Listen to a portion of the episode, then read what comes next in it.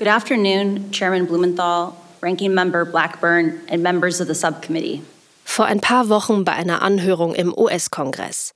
Die Whistleblowerin Frances Horgan wird befragt.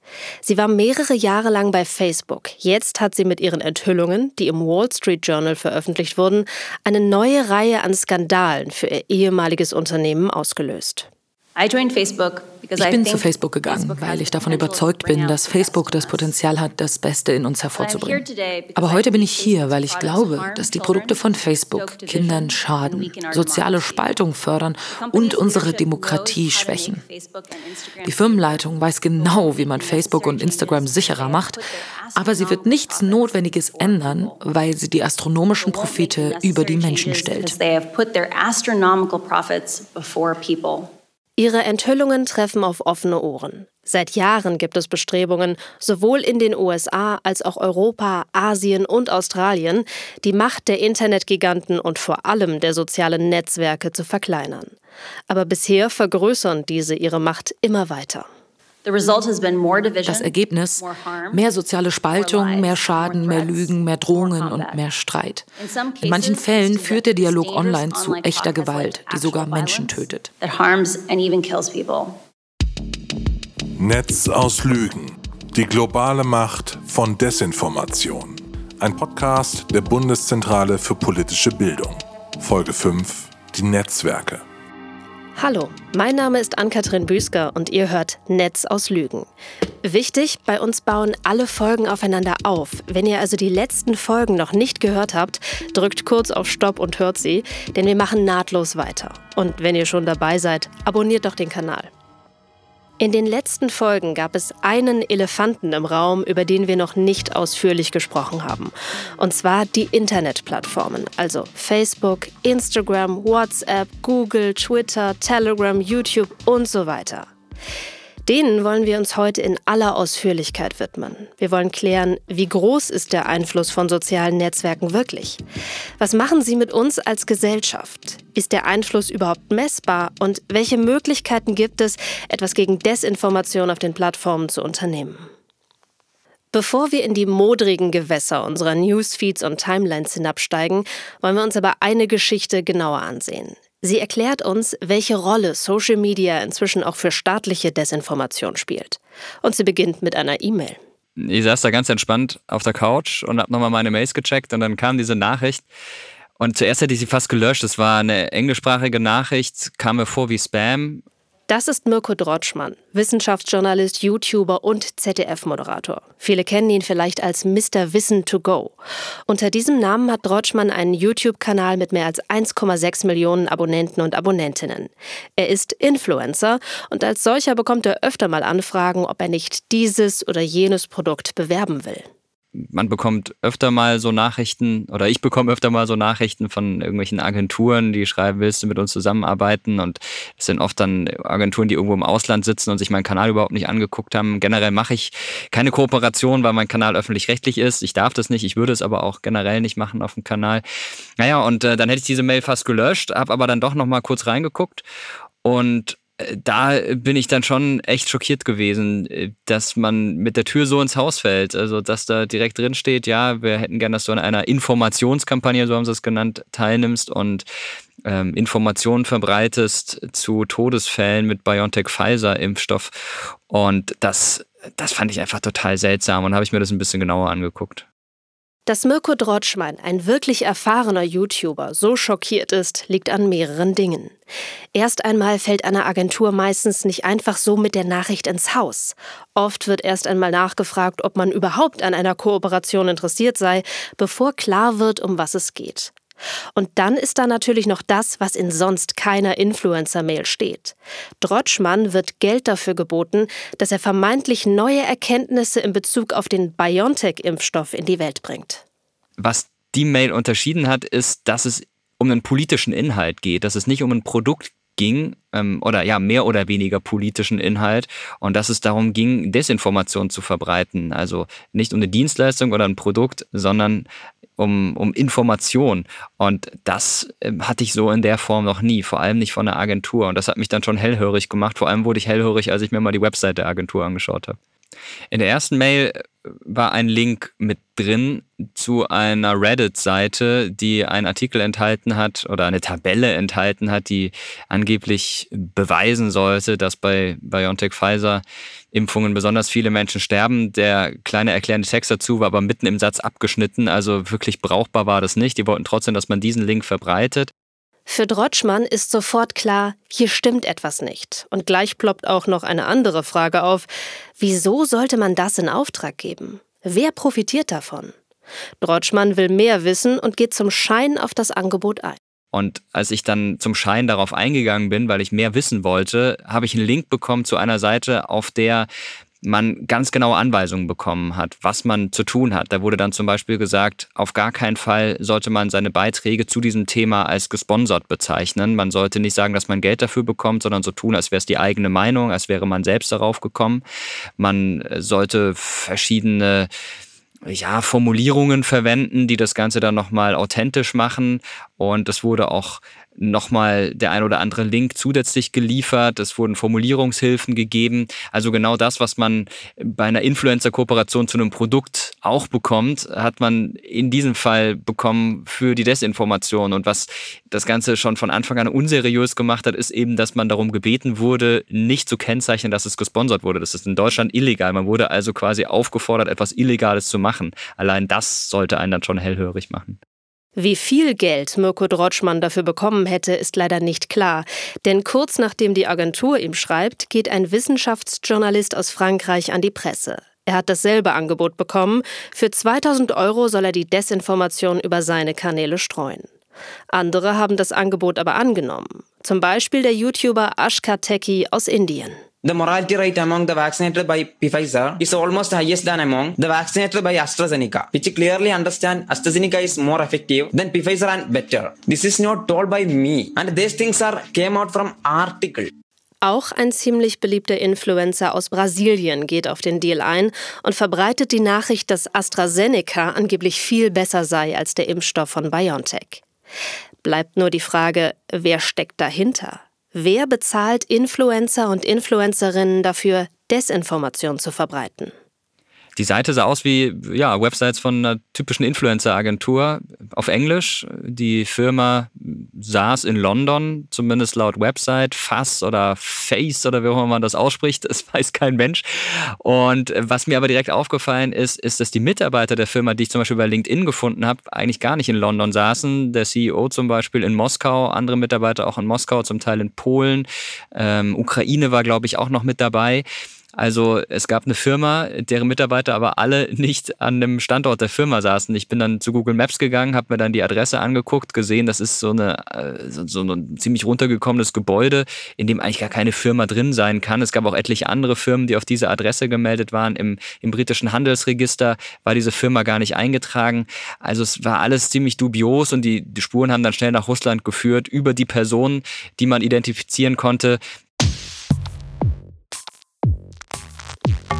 Nachdem die Agentur FAS, F-A-Z-Z-E, die BBC spricht zumindest FAS aus, mit ihrer Kampagne aufgeflogen ist, wurde es schnell still um sie. Dass die Spur nach Russland führt, liegt an mehreren Dingen.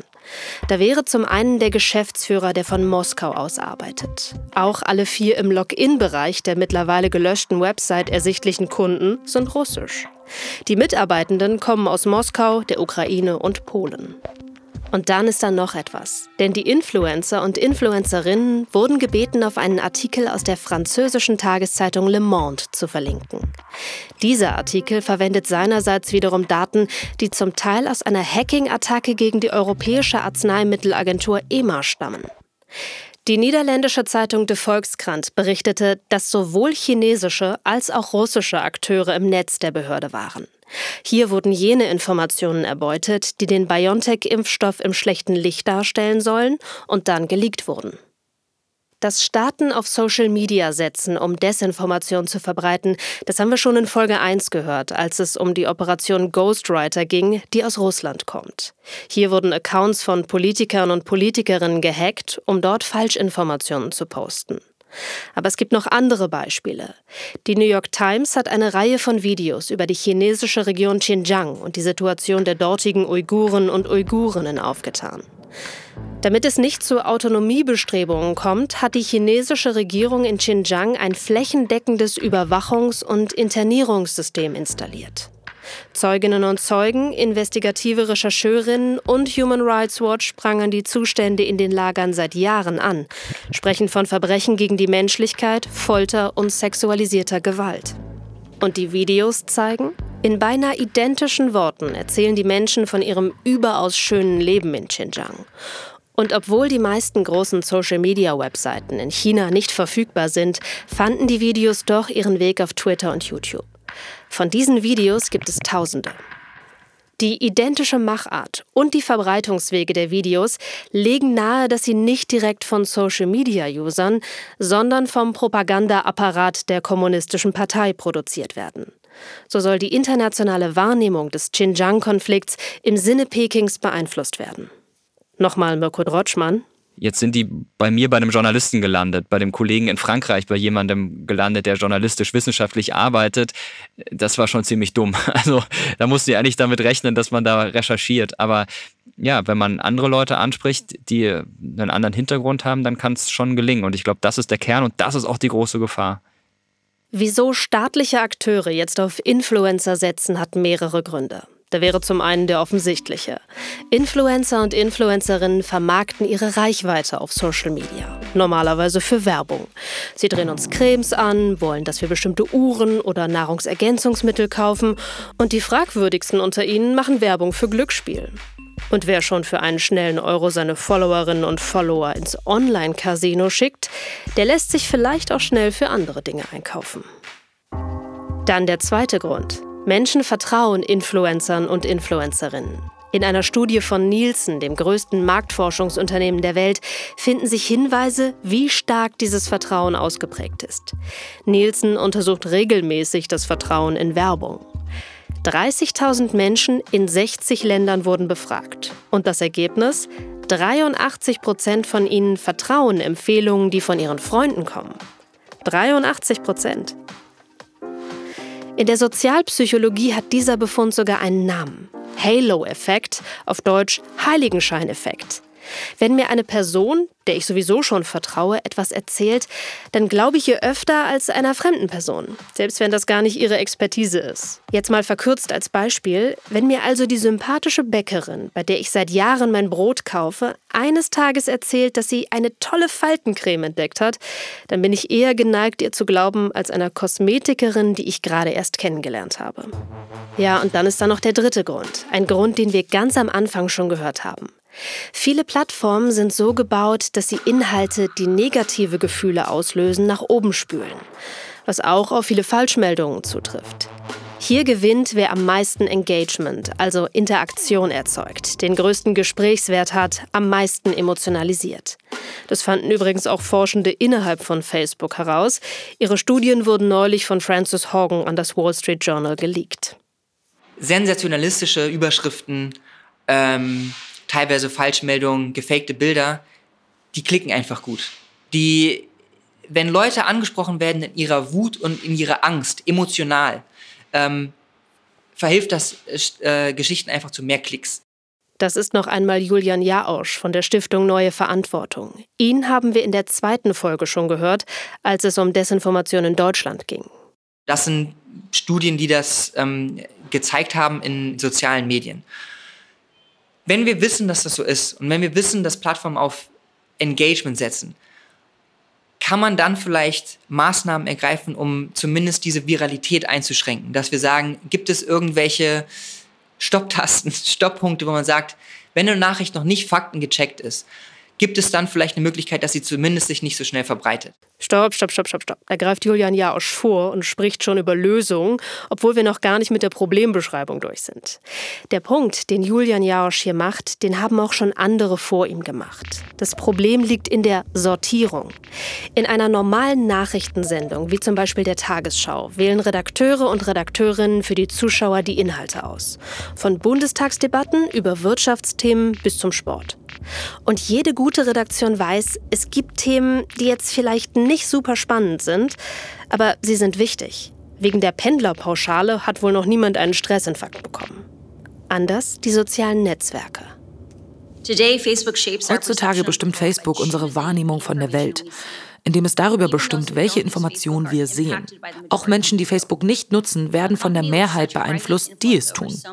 Ein Unternehmen mit einem so beängstigenden Einfluss auf so viele Menschen und auf ihre innersten Gedanken und Gefühle braucht eine wirkliche Aufsicht. Aber Facebooks geschlossenes Design sorgt dafür, dass es keine wirkliche Aufsicht gibt. Nur Facebook weiß, wie es deinen Feed für dich personalisiert. Only Facebook knows how it personalizes your feed for you. Die großen sozialen Netzwerke funktionieren alle unterschiedlich. Während Instagram sehr auf Bilder setzt, gibt es auf Facebook mehr Posts mit Links. TikTok wiederum setzt ganz aufs Bewegtbild, während Twitter viel textlastiger ist. Dazu kommen auch Unterschiede selbst im gleichen Unternehmen. Facebook und Instagram folgen vollkommen unterschiedlichen Gesetzmäßigkeiten, haben andere Algorithmen, die wiederum zu anderen Problemen führen. Das kann man auch in den von Francis Horgan geleakten Dokumenten schön wiederfinden. Sie zeigen, dass Facebook mit seinen vielen Links ein großes Problem mit Desinformation hat und die bildgetriebene Plattform Instagram sich negativ auf die Psyche vieler junger Mädchen auswirkt.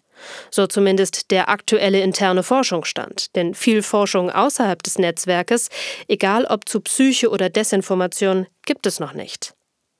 Aber bleiben wir mal kurz beim Elefanten im Raum. Wenn man Julian Jausch und Francis Horgan folgt, dann zählt bei Facebook vor allem das Engagement. Userinnen und User wird nicht der redaktionell wichtigste Post gezeigt, sondern der, der am meisten zum Mitreden einlädt, der Emotionen erzeugt. Und die stärkste Emotion auf sozialen Netzwerken ist nun einmal die Wut. Das wissen Forscherinnen und Forscher übrigens schon sehr lange, also lange in Internetmaßstäben. 2013 hat eine Forschungsgruppe aus China 70 Millionen Posts auf dem Netzwerk Weibo ausgewertet und gemerkt, die größte Viralität haben jene Posts, in denen Menschen sauer sind. Wut ist ein zentraler Motor für das Engagement in sozialen Netzwerken. Und dann gibt es noch einen Rückkopplungseffekt. Denn soziale Netzwerke sind ja darauf ausgerichtet, uns möglichst lange auf der Seite zu halten. Vereinfacht gesagt, wenn wir mit einem frischen Account am Montag auf Post zu einer viralen Falschinformation reinfallen, dann kann es sehr gut sein, dass uns Dienstag, Mittwoch, Donnerstag und Freitag noch mehr Posts dazu angezeigt werden. Das Problem dabei ist die Kuratierung. Denn natürlich passieren schlimme Dinge in unserer Nachbarschaft, in Deutschland, in der Welt.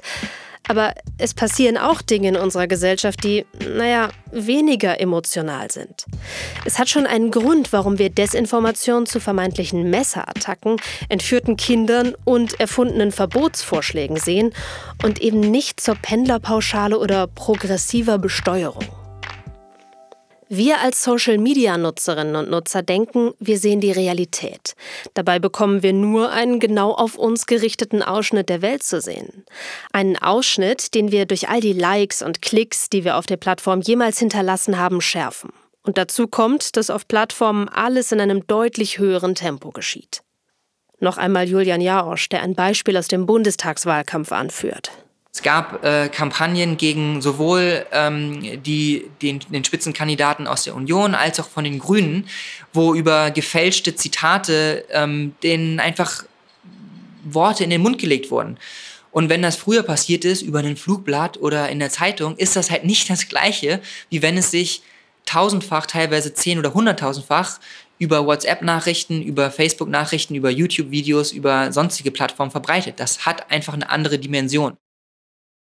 Wir haben jetzt lange darüber gesprochen, wie Social Media an sich funktioniert, was die Gesetzmäßigkeiten sind, die plattformübergreifend sind. Aber lass doch jetzt eine Ebene nach unten wechseln und zu den einzelnen Netzwerken gehen. Fangen wir bei Facebook an. Die Plattform, die in Deutschland mehr als 30 Millionen Nutzerinnen und Nutzer zählt. So zumindest die aktuellsten Zahlen aus dem Jahr 2018. Was der Harvard-Student Mark Zuckerberg 2003 zu programmieren begann, nannte er Face Mash der Website lud er Fotos seiner Harvard-Kommilitoninnen hoch. Studenten sollten dann deren Aussehen bewerten. Die Fotos hatte er zuvor aus dem Studierendenverzeichnis seiner Uni gestohlen. Nach einem Wochenende war Schluss mit FaceMash, Zuckerberg entschuldigte sich und machte weiter, fand Mitstreiterinnen und Risikokapitalgeber. Am 4. Februar 2004 ging Facebook offiziell an den Start. Und was macht das Netzwerk heute? Wir fragen nach, womit verdient Facebook heute Geld? Naja, also das Geschäftsmodell von Facebook ist, äh, wir bieten Werbeplätze an für die Leute. Das ist Johannes Baldauf. Auf seiner Visitenkarte steht Public Policy Manager. Er kümmert sich um? Da um Rechtsextremismus, Verschwörungstheorien, Missinformation, äh, Cybersecurity, Terrorismus. Im Sommer 2021 hat Facebook ein Netzwerk von Querdenkengruppen von der Plattform entfernt. In diesen Gruppen haben sich Menschen getroffen, die daran glauben, dass wir in ihren Worten in einer Corona-Diktatur leben.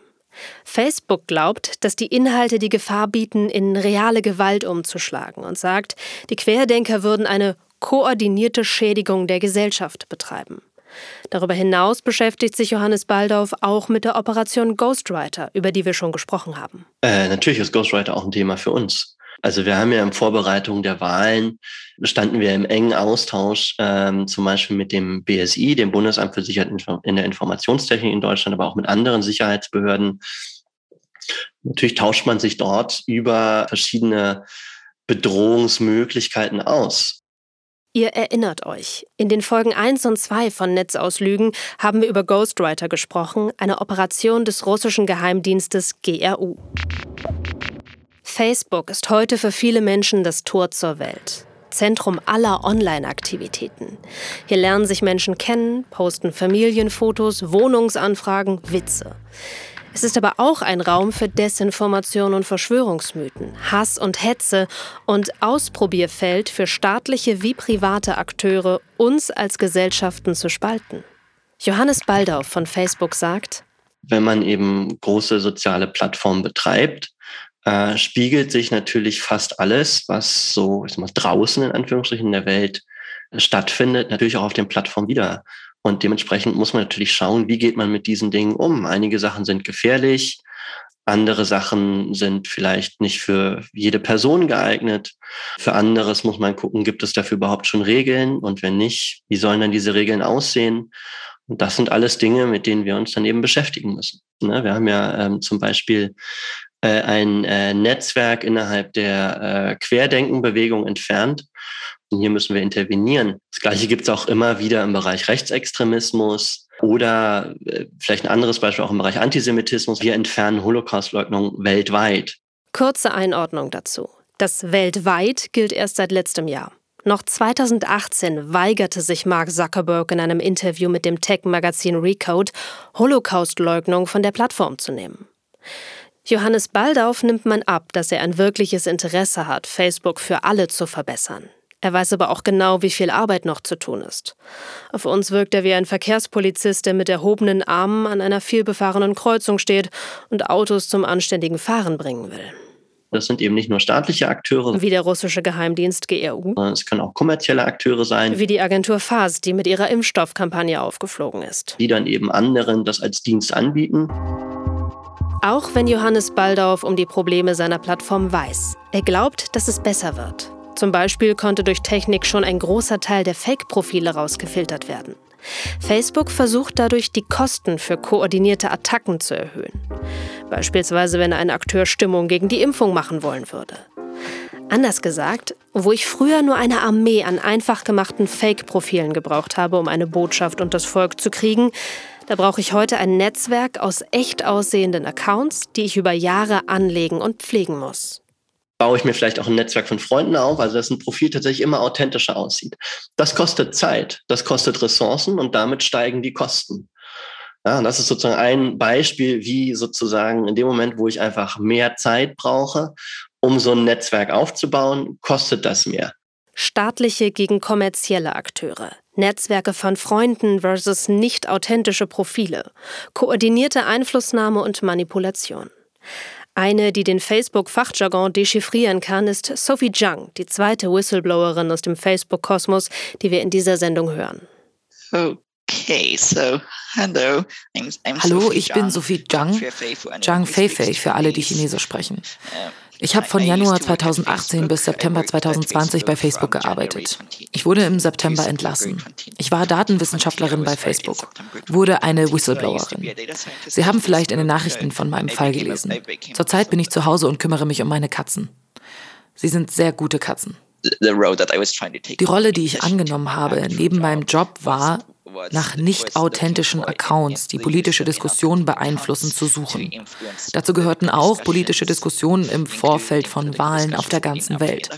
Ich habe viele Ergebnisse gefunden in vielen Ländern, insbesondere im globalen Süden, außerhalb Europas und in der westlichen Welt im Allgemeinen. Insbesondere habe ich die Regierungen von Honduras und Aserbaidschan auf frischer Tat ertappt. Was Zhang aufdeckt, unter Posts des Präsidenten von Honduras, Juan Orlando Hernández, damals hatte der rund eine halbe Million Followerinnen und Follower auf Facebook, häufen sich Likes. Das Land in Mittelamerika, eine Demokratie mit vielen Problemen, hat knapp 10 Millionen Einwohnerinnen und Einwohner. Ein Drittel davon ist auf Facebook. Wenn Hernandez also 500.000 Fans hat, dann sind das ein Sechstel aller Accounts des Landes. Ein Großteil der Likes kommt nicht von echten Nutzerinnen auf Facebook, sondern von sogenannten Facebook Pages. Seiten, die Firmen oder Stars für sich selbst anlegen können. In jenem Fall ist es Hilda Hernandez, die Schwester des Präsidenten und damalige Kommunikationsministerin, die 2017 als Administratorin hunderte solcher gefälschter Seiten auf Facebook betreut und dort für ihren Bruder falschen Jubel und erlogene Zustimmung simuliert. Ein anderes Beispiel Aserbaidschan, ein kleines Land im Südkaukasus. Im Korruptionswahrnehmungsindex 2020 von Transparency International belegt Aserbaidschan den 129. Platz von 180 bewerteten Ländern. In Aserbaidschan macht sich ein Netzwerk genau die Taktik aus Honduras zunutze, um Schmutz ins Netz zu kübeln. Mehr als zwei Millionen Kommentare werden auf den Facebook-Seiten der Opposition und denen von unabhängigen Medien publiziert. Sie werden übel beschimpft, als Landesverräter bezeichnet, der autokratische Präsident Aserbaidschans Ilham Aliyev und seine Regierungspartei dagegen in höchsten Tönen gelobt. Und viele Aserbaidschanerinnen und Aserbaidschaner erreicht man auf Facebook. Gut 40 Prozent der Bevölkerung hat ein Konto. Für Sophie Zhang ist das ein Problem. Und das will sie lösen. Sie berichtet ihrem Chef davon, spricht mit dem Manager ihres Managers, mit anderen Teams im Konzern, nur Facebook schenkt Ländern wie Deutschland, Großbritannien und den USA mehr Aufmerksamkeit. Das tun wir übrigens auch gerade. Wir sprechen die ganze Folge über Plattformen, die in der westlichen Welt sehr populär sind. In Folge 7 gehen wir dann auf Plattformen ein, die in Asien populär sind. Aber Zurück zu Facebook. Gerade wenn es um Wahlen wie die Bundestagswahl in diesem Jahr oder Abstimmungen um den Brexit geht, schaut Facebook genauer hin, dass hier alles gut geht. Aber was ist mit Honduras und Aserbaidschan? Im Facebook-Universum unwichtig. Sophie Zhang sagt, Facebook Facebook will oft nicht handeln, und zwar aus Geschäftsinteresse. Ich glaube, dass man verstehen muss, dass Geschäftsinteressen Firmen leiten. Es ist ihre treuhänderische Verantwortung im Sinne der Shareholder zu handeln. Übrigens, im vergangenen Jahr machte Facebook einen Gewinn von 29,15 Milliarden US-Dollar. Damit steht es auf Platz 10 der profitabelsten Unternehmen der Welt. Und tatsächlich merkt man, wenn wegen Skandalen wie Cambridge Analytica der öffentliche Druck größer wird, dann bewegt sich Facebook auch. Über Jahre hat das Unternehmen Cambridge Analytica persönliche Daten über eine Facebook-App gesammelt und für andere Zwecke genutzt. Als Reaktion auf das Datenleck hat Facebook 2018 den Zugang für Drittanbieter gekappt und sich in ganzseitigen Anzeigen entschuldigt. Was übrigens auch Wissenschaftlerinnen und Wissenschaftlern, die über Facebook forschen, die Arbeit erschwert hat. Wenn in anderen Teilen der Welt schlimme Dinge auf Facebook passieren, interessiert das die Öffentlichkeit und Facebook nur bedingt.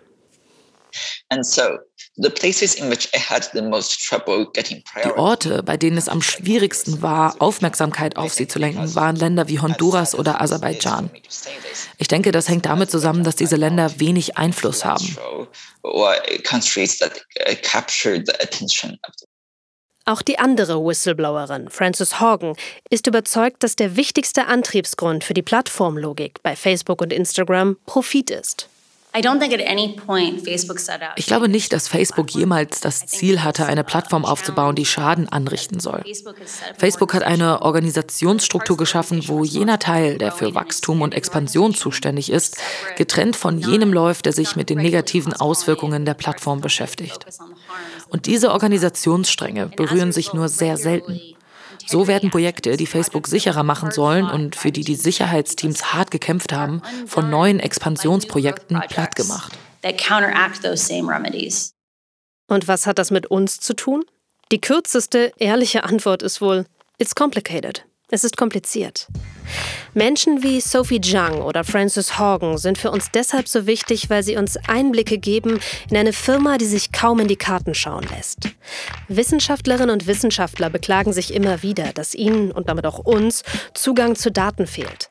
Erst im September 2021 beschwerten sich Forscherinnen der New York University, dass ihnen der Zugang einfach gekappt wurde. Ihre Forschung ist so nicht möglich. Ohne diesen Zugang können wir kaum wissen, wie groß der Einfluss von Desinformation auf der Plattform wirklich ist. Auch bei dem Kerngeschäft von Facebook, Werbung verkaufen, gibt es inzwischen Stimmen, die sagen, naja, ob das alles wirklich valide ist. Zum Beispiel wissen wir aus einer internen Facebook-E-Mail, dass Sheryl Sandberg, die Nummer zwei neben Mark Zuckerberg, schon seit Jahren wusste, dass die Zahlen für die Werbereichweite nicht wirklich stimmen.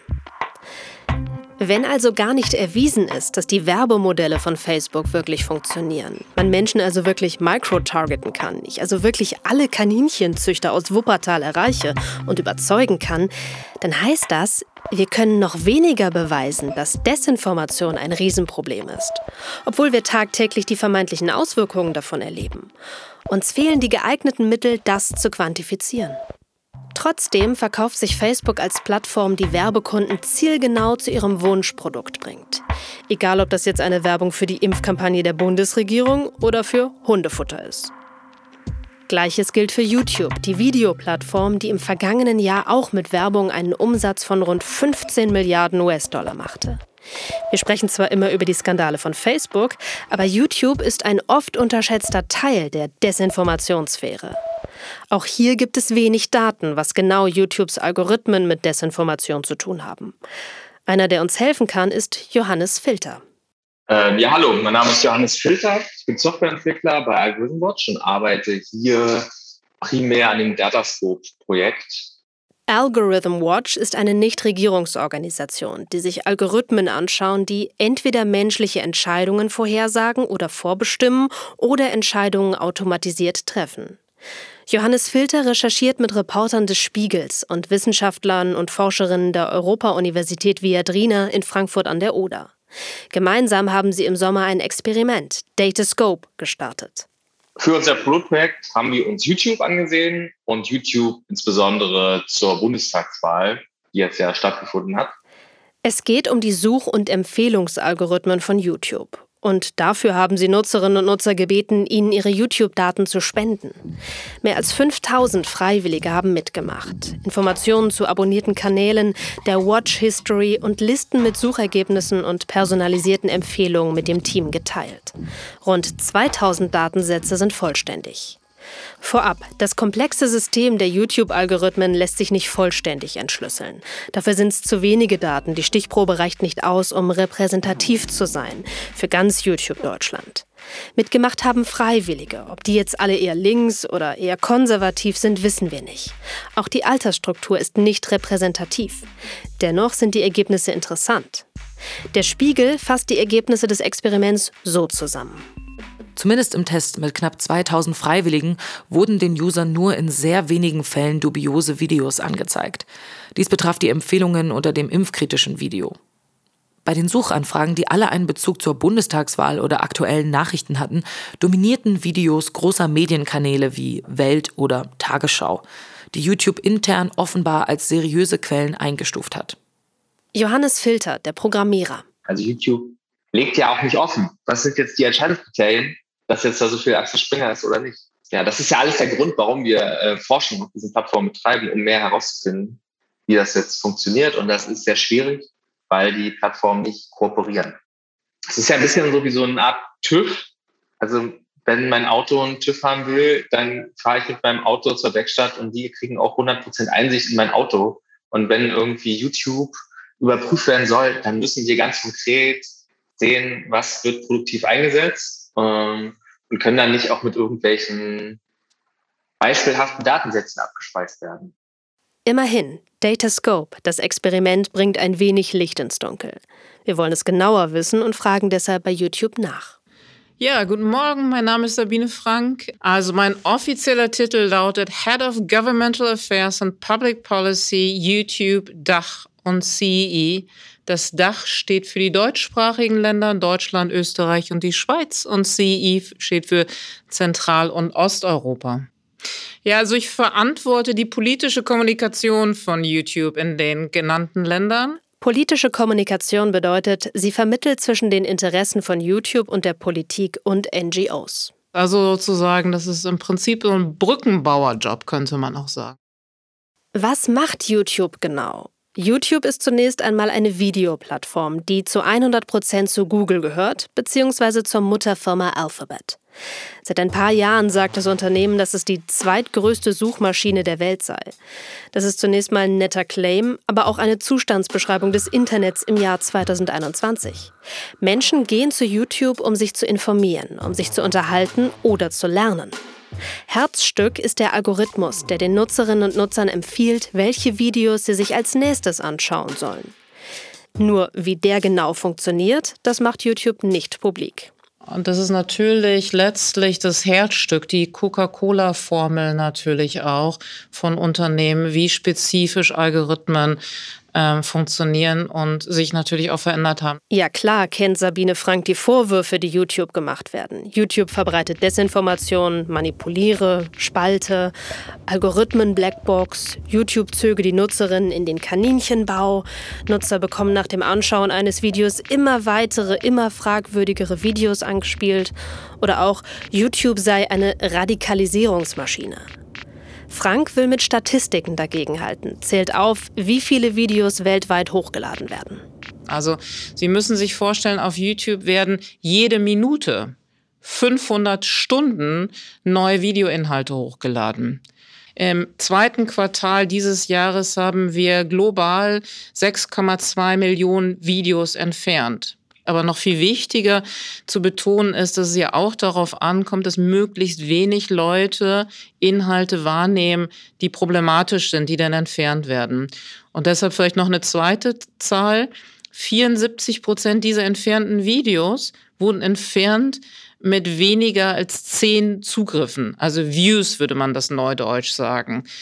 Also nur sehr, sehr wenige Inhalte sind tatsächlich ähm, so problematisch, dass sie gegen unsere Hausregeln verstoßen. Das sind unter ein Prozent. Das alles sind Angaben, die YouTube macht, uns gegenüber im Interview für diesen Podcast. Das alles wird auch im Netz als Transparenzbericht veröffentlicht. Es sind Zahlen, die so klein oder so groß sind, dass sie, wie es Frank sagt, beeindrucken sollen. Allerdings überprüfen lässt sich das alles nicht, schon gar nicht einordnen. Man kann nur mutmaßen. Zum Beispiel, wenn man sich anschaut, welche Auswirkungen bestimmte YouTube-Entscheidungen auf den Rest der Plattformen haben. Am 8. Dezember 2020 hat YouTube angekündigt, Videos zu Wahlmanipulationen in den USA von der Plattform zu löschen. Danach ist die Zahl der Posts zum Thema bei Facebook und Twitter drastisch zurückgegangen, wie die New York Times herausgefunden hat.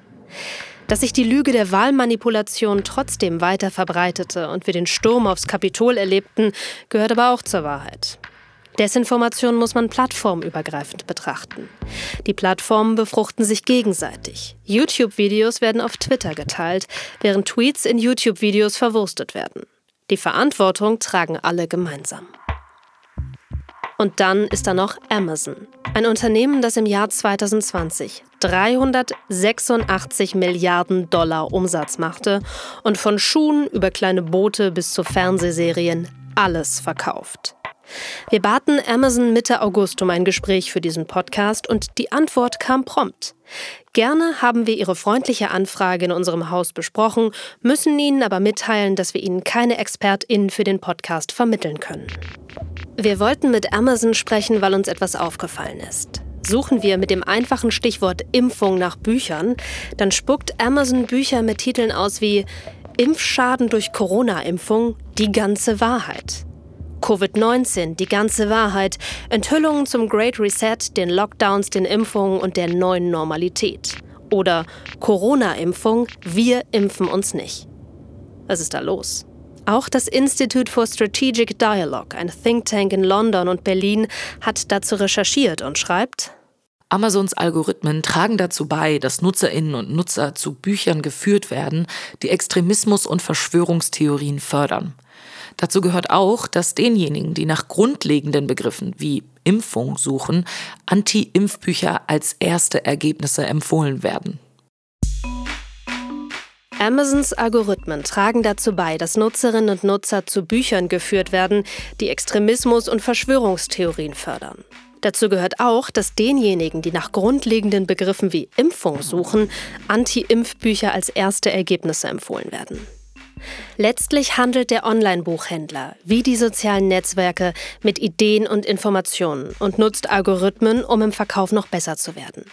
Die Plattform profitiert direkt vom Verkauf von Büchern, einschließlich solcher, die ihren Kundinnen und Kunden sachlich falsche und potenziell schädliche Überzeugungen vermitteln und leitet Geld an die Autoren dieser Bücher weiter, um die Erstellung dieser Literatur zu entlohnen und zu fördern. Wenn wir also von Social-Media-Plattformen Rechenschaft für die Verbreitung von Desinformation verlangen, sollten wir auch Online-Buchhändler für ihre Rolle bei der Verbreitung von Desinformation zur Verantwortung ziehen.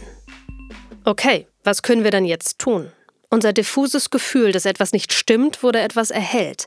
Aber was machen wir dann jetzt?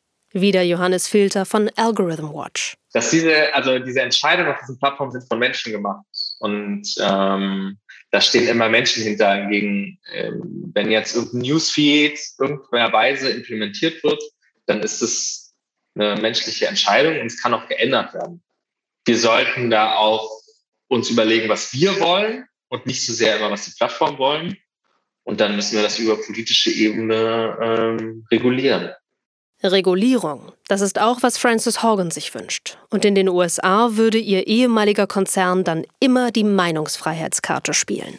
Facebook will euch glauben machen, dass seine Probleme unlösbar sind. Sie wollen euch glauben machen, dass der Staat sich entscheiden muss zwischen einem Facebook, das voll ist mit spaltenden und extremen Inhalten, oder man würde einen der wichtigsten Werte verlieren, auf die unser Land gegründet ist, die Meinungsfreiheit. Free speech. In der Europäischen Union wird ebenfalls seit Jahren an Regulierungen gearbeitet. Brüssel will den Plattformen mit dem Digital Services Act, dem Gesetz für digitale Dienste, neue Regeln geben. Es geht um Transparenz, ob Fake-Accounts Wahlen beeinflussen können, wer, wie, warum, weshalb welche Werbung angezeigt bekommt. Wissenschaftlerinnen sollen Zugriff auf Nutzerdaten bekommen und die EU will Whistleblowerinnen wie Sophie Zhang und Frances Hogan, die Missstände aufdecken, besser schützen. Was am Ende dann im Gesetz stehen wird, ist noch nicht klar. Und auch unklar ist, wie kontrolliert und sanktioniert wird. Da im Europäischen Parlament noch laufend Änderungsanträge am Text eingehen, sind die Chancen groß, dass der Services Act nächstes Jahr in den Trilog geht, also aktiv ein Kompromiss zwischen Rat, Kommission und Parlament gesucht wird. Julian Jaosch von der Stiftung Neue Verantwortung findet, die Empfehlungen gehen in die richtige Richtung und hat auch eigene Ideen, was in dem Gesetz noch stehen könnte. Wenn eine Nachricht da ist, die so aktuell ist, dass die Faktenlage noch gar wissenschaftlich gesehen noch gar nicht gecheckt sein kann, gibt es dann vielleicht eine Möglichkeit, dass sie zumindest sich nicht so schnell verbreitet. Beispiel für so eine Maßnahme hatte Twitter ausprobiert, wenn Leute eine, einen Tweet retweeten wollen, an, an, mit anderen Leuten teilen wollten, gab es so einen kleinen Prompt, so eine kleine Nachricht. Ähm, haben Sie diesen Artikel überhaupt gelesen? Äh, möchten Sie diesen teilen, ohne den Artikel gelesen zu haben? Und es hat sich herausgestellt, dass das teilweise ganz gut funktioniert hat, teilweise nicht. Und meines Wissens nach wurde diese Funktion aber wieder abgestellt. Ich glaube aber, solche Sachen, solche Maßnahmen ähm, zu testen, damit rumzuspielen, ein bisschen zu experimentieren, was funktioniert, ist wichtig. Das Einzige, was man nicht darf, ist die Lösung den Plattformen selbst zu überlassen, meint er. Und das bringt uns zur traurigen Pointe dieser Folge. Denn eigentlich haben sich einige Plattformen selbst verpflichtet, bei vielen Bereichen, die heute Probleme machen, sich selbst zu regulieren. Code of Practice heißt das Dokument. Unterschrieben haben unter anderem Facebook, Google und Microsoft. Im Dokument findet man Selbstverpflichtungen für transparente Politikwerbung, mehr Zugang zu Daten für die Wissenschaft und eine strengere Handhabung bei Desinformation. Wie die Lage heute ist, trotz all dieser Selbstverpflichtungen, haben wir in dieser Folge gehört. Das war die fünfte Folge von Netz aus Lügen. Und wir bleiben in der nächsten Folge ein wenig bei dem Thema. Denn wenn Francis Horgan sagt, dass Facebook dafür sorgt, dass Menschen Schaden nehmen, dann sieht man das auch in Indien. Denn hier hat letztes Jahr ein per WhatsApp organisierter Lynchmob sieben Menschen umgebracht. Uh, die Gerüchte waren im gesamten Gebiet verbreitet und sogar darüber hinaus, im Palga District, im Thane District und sogar in Nandurbar. In verschiedenen Nuancen war es dasselbe Gerücht in zwei Erzählungen. Einmal, dass Leute ins Dorf kämen, Räuber oder Chor in Marathi, und dass diese Räuber, die ins Dorf kommen, Nieren von Menschen ernten würden, besonders von Jungen. Harvest kidneys of people, especially young people. Wie geht die bevölkerungsreichste Demokratie der Welt mit Desinformation um? Und geschieht dort gerade ein Umbau hin zu autoritären Strukturen? Aber das beim nächsten Mal. Diese Folge wurde geschrieben von Christian Alt und Silke Grunwald. Redaktion Bundeszentrale Politische Bildung Marion Bacher. Audioproduktion Simone Hundrieser. Fact-Checking Caroline Schwarz. Produktionshilfe Lena Kohlwies. Netz aus Lügen, die globale Macht von Desinformation ist ein Podcast der Bundeszentrale für politische Bildung, produziert von Kugel und Niere. Die Folgen stehen unter der Creative Commons Lizenz und dürfen unter Nennung der Herausgeberin zu nicht kommerziellen Zwecken weiterverbreitet werden. Ich bin Ann-Kathrin Büsker und wenn ihr Feedback zu dieser Folge habt, schreibt uns doch unter podcast.bpb.de. Und falls ihr noch nicht abonniert habt, tut das nochmal schnell. Denn in zwei Wochen kommt schon die nächste Folge. Bis zum nächsten Mal.